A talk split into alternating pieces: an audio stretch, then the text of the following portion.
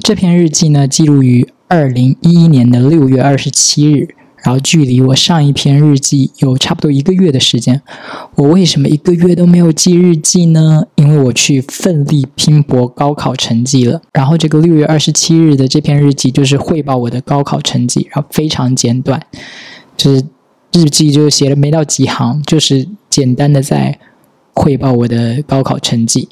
然后我当时预估我的高考总分会是六百二十分，可是结果我只考了五百七十五分，差了四十五分呐。然后我在日记里汇报说，各科的成绩是：语文是九十一，数学一百二十七，英语一百二十一，理综是二百三十六。哎，我不知道现在高考是没有理综这个事情了。就以前的话，是你选理科的话，会把物理、化学跟生物综合成。一个考卷，然后是理综，然后总分好像三百分，然后我这三科加起来考了二百三十六分，加上语数英的排名，加上理综，我在整个省的排名是两万六千四百零二名，应该是全省的排名吧？嗯，我也不知道当年一共有多少高考生，那个福建省哦。然后本一线是五百七十三分，我考了五百七十五分。其实还多了两分，但我日记里又有提到另外一句话是：可是本一的排名只到两万三千五百多名，这我就不懂了耶。因为本一的排名只到两万三千五百多名的意思，难道不是说两万三千五百多名的那个成那个成绩截止的话是五百七十三分吗？我怎么？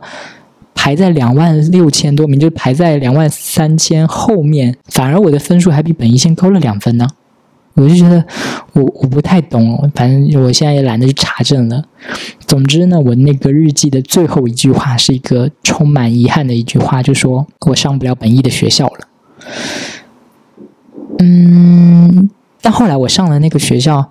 就是原来好像我当年考的那年还有本一、本二、本三，然后我那个学校是介于本二跟本一之间，后来取消本三这件事情，所以我的学校就直接变成了本一，好像。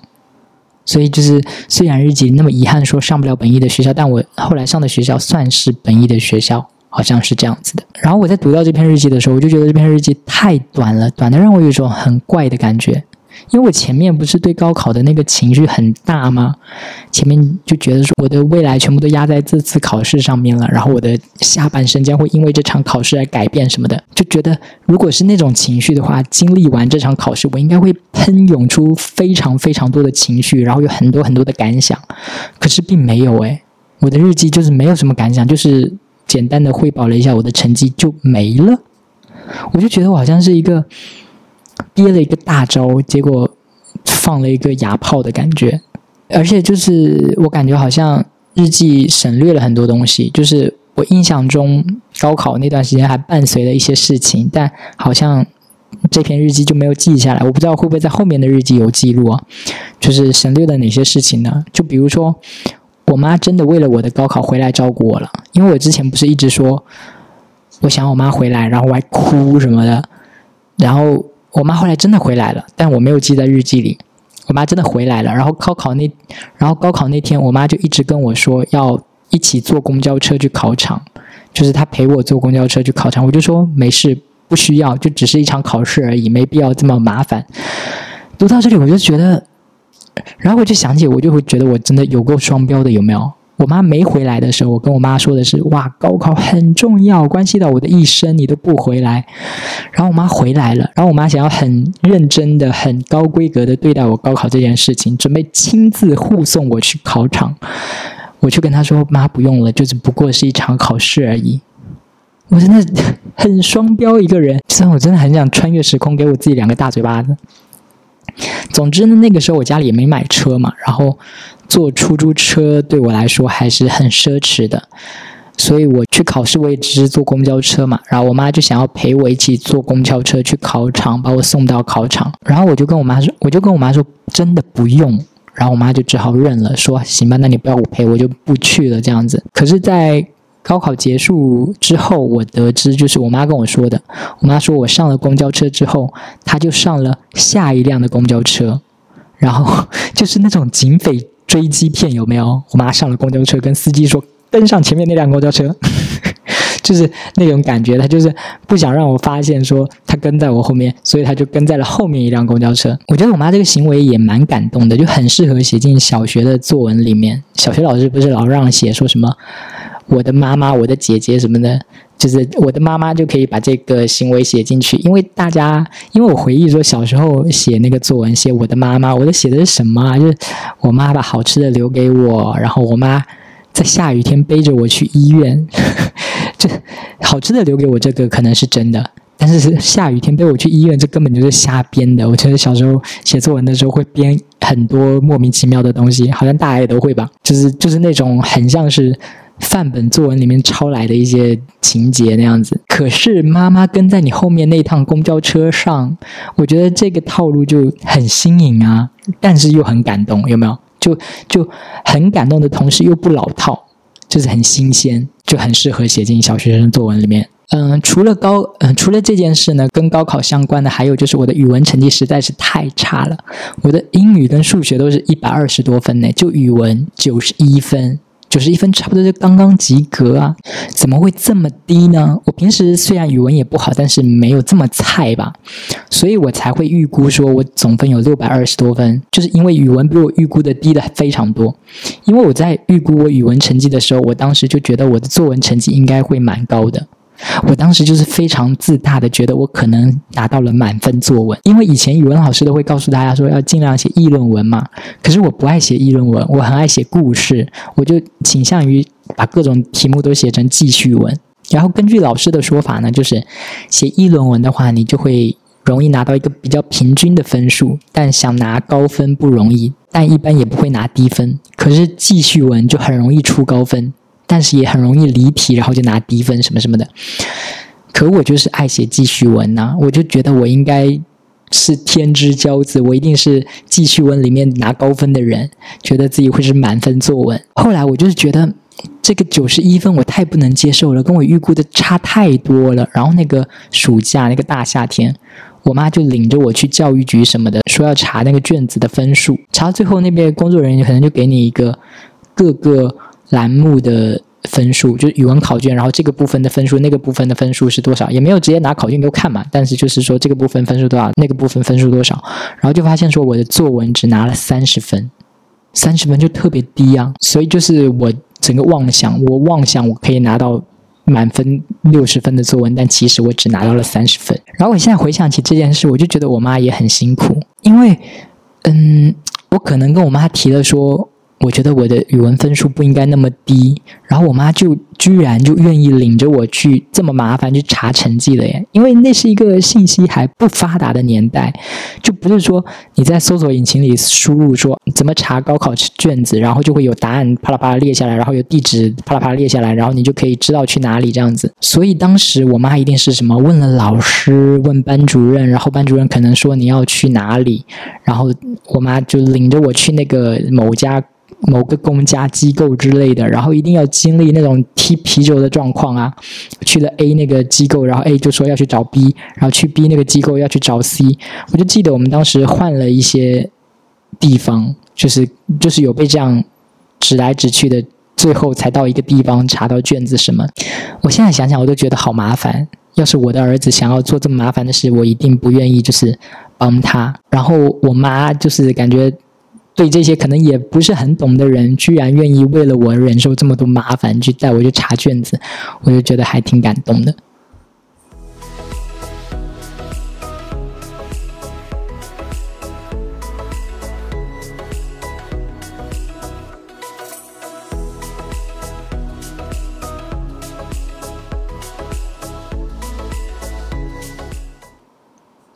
我在翻我的日记本，然后。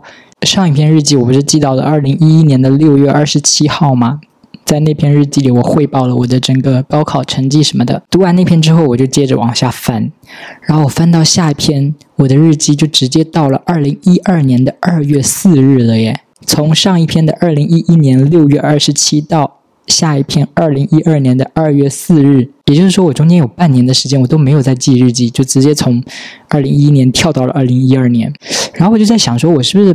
把这段空缺的时间记到了另外一本日记本上面去了，我就去翻我的那堆东西，我就有翻出另外一本日记本。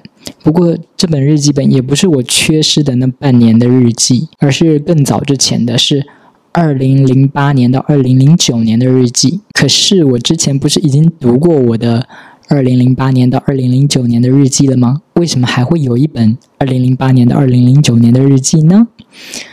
是因为我当时在记日记的时候，我就有个想法，我就想说我要准备两个日记本，一本是专门用来记录臭美相关的事情的，就什么我买了新衣服啊，买了新的护肤品啊，或想办法长高啊之类这些东西。因为我当时就是有很严重的容貌焦虑嘛，然后就对变好看这件事有特别的热情，所以我就想说，我要单独准备一本日记本，一本特别精致的日记本来记关于这些东西的事情，才显得我够诚意呢。就希望天上有个什么爱美之神感受到我的诚意，就愿意把我变好看这样子。所以我当时就有两本日记本，一本就专门用来记这些的，然后另外一本就是。记一些日常的琐事，就是拿了一本长相比较平凡的、没有那么精致的一个日记本来记那些跟变好看无关的日记。然后我之前念的零八年到零九年的日记，就是跟变好看有关的日记。可是我后来就是记着记着，我就没有再分说这个事情是不是。跟变好看有没有关系的？我就好像全部都记到了那个好看的日记本里面去了。所以这本平凡长相的记平凡琐事的日记本就被我淡忘了。然后我接下来应该会先念这本就是被我淡忘的日记本。可是我还是没有找到那个缺失的半年的那个日记本嘛。然后我现在想想，可能我就是没有记吧。可是我为什么在这半年里都没有记日记啊？这半年是包含了我就是高中高考结束之后的那个暑假。以及我已经上了大一的上学期，然后这期间我都没有记日记。我现在推测的话，就是暑假的话，我可能是因为日子太无聊了，所以我就没有记日记。然后九月份开始上大学了嘛，然后我我可能是怕我的日记本被人发现，所以我就没有记日记。因为我当时还没敢出柜嘛，我就很怕自己被发现是 gay 这件事情。然后你如果在学校的话，宿舍又不好藏东西，是吧？万一被同学发现了你的日记本怎么办？就比如我在日记本里记说，哇，今天是某年某月的某一天，我在篮球场上遇到了校草，我好喜欢他，然后我偷走了他喝过的矿泉水瓶之类的东西，是吧？然后我就在日记里记这些春心荡漾的事情，结果我的室友趁我不注意把我的日记本偷出来，然后就在宿舍里大声朗读给其他室友，怎么办？那种场面我就没有办法应对呀，所以我可能就决定说啊，那算了，我就干脆直接不带日记本到学校，这样就不会让那个室友发现我的任何秘密。这样子，虽然说那半年的事事情我都没有写进日记里，但我其实还是能回忆起一些来的。我记得刚毕业的时候，就是我高考结束的时候，我二舅舅就组织说要带亲戚朋友们去湖南玩。就去玩什么湖南的张家界啊、凤凰古城什么的。可是我当时处于说，我好像还没有拍毕业照，还是说毕业照已经拍了，我们还没有进行什么毕业典礼之类的。就是学校有一个什么事情需要再去学校一趟，我就说那我就不去旅游了，我就等着我去参加我这个毕业典礼之类的东西。可是我妈呢，就一直很想让我跟着一起去湖南玩。我又很坚持说我要留下来参加毕业典礼。我妈的语气没有很强硬，但是我能感受得到她就是想让我去嘛。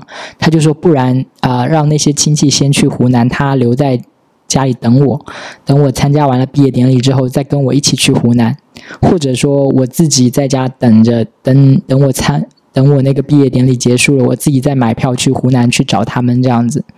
可是我当时就是没有想要去湖南玩。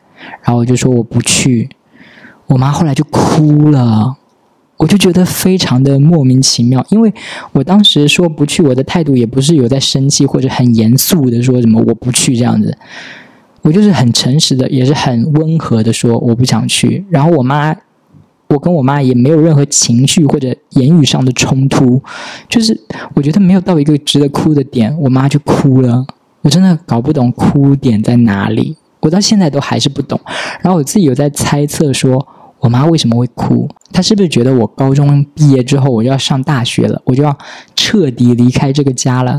她希望用这个难得的一次共同旅游，再跟儿子相处一下，就感觉好像以后就感觉好像高中毕业之后儿子就长大了，就以后可能就经常会不着家了什么的，所以她才哭了。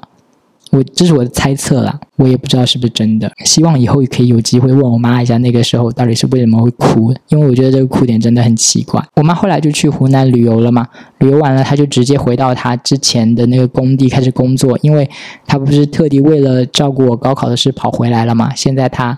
现在我高考结束了，他就可以回去继续工作了，所以他没在家，我爸也没在家，整个暑假就只有我一个人在家，然后我也没有爸妈，没有作业，整个就是非常自由自在的状态。可是，在那个非常自由自在的状态，我在干什么呢？我现在回忆，我好像就是当时把整个暑假都用来打《植物大战僵尸》。就是我用我家那台神州笔记本电脑，然后把那个《植物大战僵尸》一关一关的，就是通过，然后通关之后又回去再打，然后再打，就特别浪费时间呢。我现在想说，如果我那个时候好好把时间利用起来，我可以干什么？好像也做不了什么特别有意义的事情，是不是？最多就去打个工之类的，但我没有去打工，然后两个月的空档就这么白白浪费掉了。不过我记得我这两个月的期间，有跟我一个初中的女同学一起去了一趟乌镇玩，就我们两个人自己。买火车票、坐车，然后订酒店。我当时觉得自己好了不起哦，就觉得自己一个人可以搞定这么多事情诶。然后那个时候大人也觉得我们很厉害啊，可以自己 handle 这么多事情。可是对于现在的高中生来说，这些应该都是小 case 吧？就感觉点两下手机都可以完成的事情，我们那个时候就觉得哇，可了不起。然后暑假还有什么？哦，对了，就是高考之后还有一件事情就是报专业嘛。我妈就希望我去学什么工商管理呀，学金融啊，学计算机什么之类很 fancy 的专业，有没有？但我当时就很想学服装设计。我记得当时填志愿之前发了一个大册子，然后里面就有各种学校、各种专业的对应的分数什么的。我就去翻服装设计这个专业，我就觉得好像没几个。但我记得我当时看到了一个是湖北纺织大学吗？是不是？还是武汉纺织大学？有这么一个学校，然后他们有服装设计专业，可是那个专业的分数超级低的。我高考总分五百七十五分，那个专业好像才三百多分就能进了。我的家人就会觉得说：“那你这两百多分不是浪费了？”我记得我当时家人的感觉，他们的倾向就是说：“你去上一个好一点的大学，然后在那个好一点大学的差一点的专业也没关系。”比你选一个你喜欢的专业但是很差的大学要好，对他们就是觉得可以去一个好一点的大学里面差一点的专业。年轻的时候真的是看不清楚未来的所有事情，我当时就觉得好纠结，我应该怎么填我的志愿？我就觉得我只是想学服装设计嘛，别的我也没有任何热情，没有任何 passion 什什么的。可是我家人就会觉得这个专业不好。他们会觉得说学艺术可能要花很多钱哦，而且之前不是有一次吗？我记得是一个晚餐的时候，我跟我妈聊说，我未来想要学服装设计。我妈当时在喝稀饭，我还记得，然后我妈当时就笑喷了，直接就是我说我要学服装设计，她就，然后就喷了。就我我 就有那么好笑吗？嗯，就学服装设计有那么好笑吗？我不懂，就当他当时那个反应让我觉得很意外。然后志愿不是分好几档吗？我还是填了这个专业的，但是我好像是把它排到了第三档去。第一档就是一个大概率我上不了的大学，第二档就是应该能上，但是我希望说上不了的话，我就直接会跳到下面那个服装设计的专业去。我就是内心还是期待说，我去学服装设计好了，就前面两个都没进也没关系，我就直接。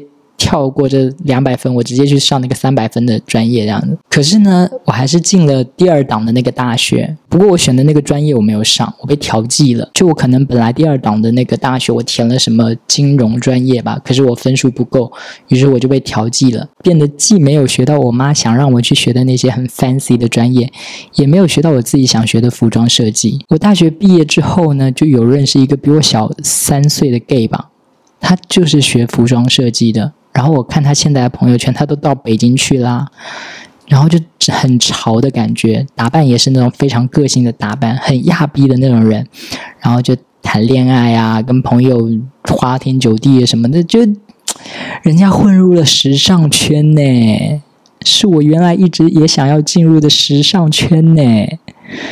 他之前还在厦门的时候，还有帮我弄到两张时尚走秀的那种观众的票，就让我有机会进去看一场时装秀的那种感觉，就看一整排的那种高个的帅哥酷酷的走出来啊，好帅！你看，这就是做服装设计师的福利，你就可以在后台帮这些就是大高个的男模特换衣服，有没有？好想做这种工作。但是我就是没能成为服装设计师。嗯，我后来就去了我现在的大学嘛，然后被调剂到一个非常莫名其妙的专业。哎，我在犹豫我要不要说我的专业。嗯，说了感觉太暴露自己的身份了，万一以后有人想要网暴我，就太容易了，一下就给他找到了。哎，但我还是说吧，就是我报的是厦门的集美大学。我忘了我首选的专业是什么了，我隐约记得好像是财经学院的金融专业之类的。可是我当时被调剂到了哪儿呢？我被调剂到了水产学院的动植物检疫专业。这个专业就是，嗯，听说我当时进入的时候，那个是第四年，也就是说。第一届学这个专业的学长学姐都还没有毕业，也不知道他们的就业情况如何。后来我现在毕业了嘛，我我前一段时间又听说说，现在这个专业又取消了，动植物检疫这个专业又没了。也就是说，我大学就学了一个专业是非常短暂的出现过的一个专业，现在已经现在已经没有了。啊，但是这不重要了。我就记得我当时暑假就得知了这个事情嘛，就得知说啊，我被调剂了，调剂到了一个莫名其妙的专业，我就要决定说我要不要复读什么什么的。我就算了算了，我还是不要复读了，我就学吧，我就去吧。但是我整个暑假就在担心一件事情，就只有一件事情，我就是特别担心宿舍的条件。我觉得很多人会在乎说有没有空调这件事，但我其实还好。我最在意的是有没有独立的卫浴间。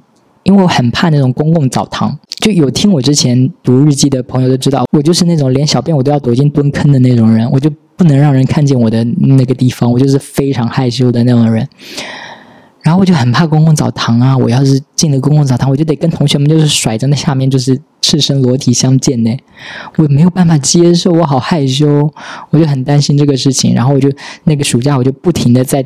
贴吧上面搜我学校宿舍的那个照片，我忘了我当时有没有搜到答案了耶。但是事实的真相就是，大一那一年我们住的宿舍就是没有单独卫生间的，就是我害怕的那种公共澡堂，就是要赤身裸体相见的那种。但这个事情我留到之后再说吧。如果后面日记有提到的话，我还是想多聊聊关于这个填志愿这个事情。我当时除了。学校和专业在考虑之外，我还要考虑说我要去哪个城市这样子。但我当时很蠢，我当时考虑的不是说我要不要去一个一线城市啊什么的，我考虑的是说这个城市吃辣吗？这个城市冬天会很冷吗？因为我不吃辣，我又很怕冷，所以我就怕去一个很冷的，然后要吃很辣的那种城市，我没有办法生存的，我就会觉得我应该会很痛苦，我就想尽量避开这些。但我现在就在厦门嘛，也算是达成了这两点就。没有吃辣，也不算特别冷。嗯，但是关于填志愿这个事情，我后来有在网上看到过一些说法。有个说法我还挺认同的，就是有人说，其实大学可以排在城市后面，就是选择一个好一点的城市，比选择好一点的大学更重要。我现在觉得蛮有道理的，因为我觉得大城市能给你很多见识，是你在学校里见识不到的。就是你，你去一个地方上学。一定一部分是你在学校里的见识，一部分是城市里的见见识，就是你你大学期间是这两部分加起来的。如果你去一个大城市的话，你在城市那部分的见识就会很丰富嘛。但是如果你去一个不怎么样的城市，那部分的经验就没有。我觉得那部分经验是还蛮重要的。就是如果让我重新选择一次的话，我可能会 希我可能会希望我当时选一所。在上海的大学吧，然后毕业就留在上海之类的，我觉得那样的状况应该会好一点。嗯，感觉好像扯远了。反正就是这，嗯，这这一段录音就是想要回顾一下我这个没有记日记的半年，我做了哪些事情。那有一个很重要的事情，就是我一个人去了大学，然后开始了我的生活的新篇章，我的大学生活。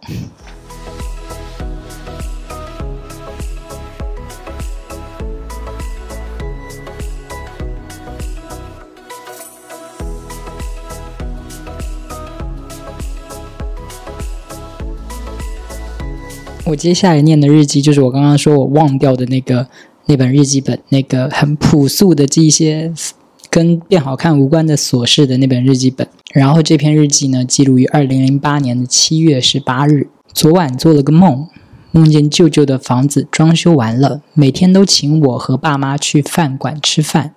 一天，我们到了饭馆，我意思舅舅不要再请我们吃饭了，他就握着我的腰，直直的抱进了饭馆。被别的大人抱，感觉特别不一样，特满足，特舒服，特开心。梦醒来，发现梦中的舅舅变成林志颖了，难怪会有那种感觉。我真是看放羊的星星看疯了啊！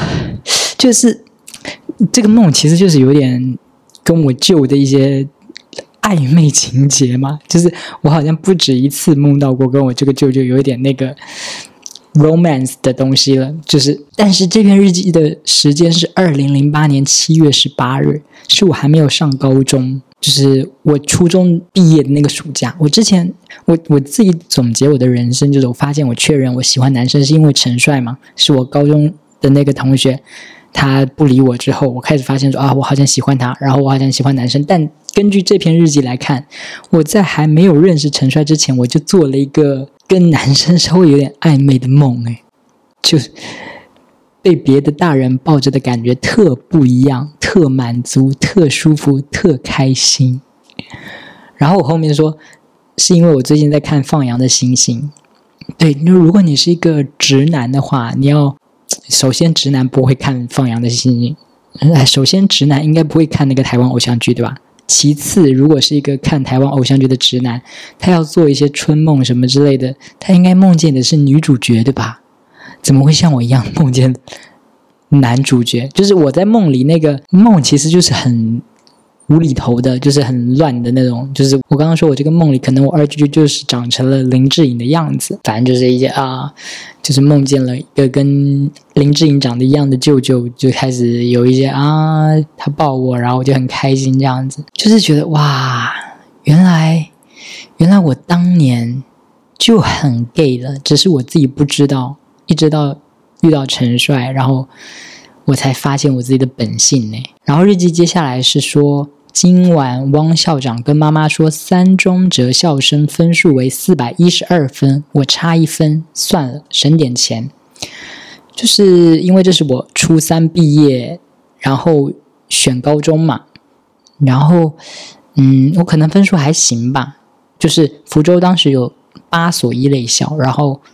八所里面最好的是一三附，但是我的分数可能进不了那个学校。但这里就是说，三中择校生四百一十二分，我差一分。择校生就是说，你可以多交钱，然后去上这个三中，作为三中的择校生。但是这个好像也是有分数线的，就是我还差一分，所以我还没有那个资格去多交钱，多交个什么两万块钱去上那个三中。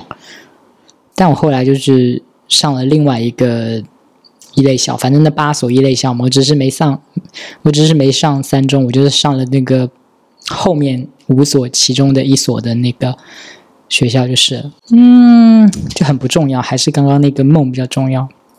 然后那么早就有 gay 的迹象。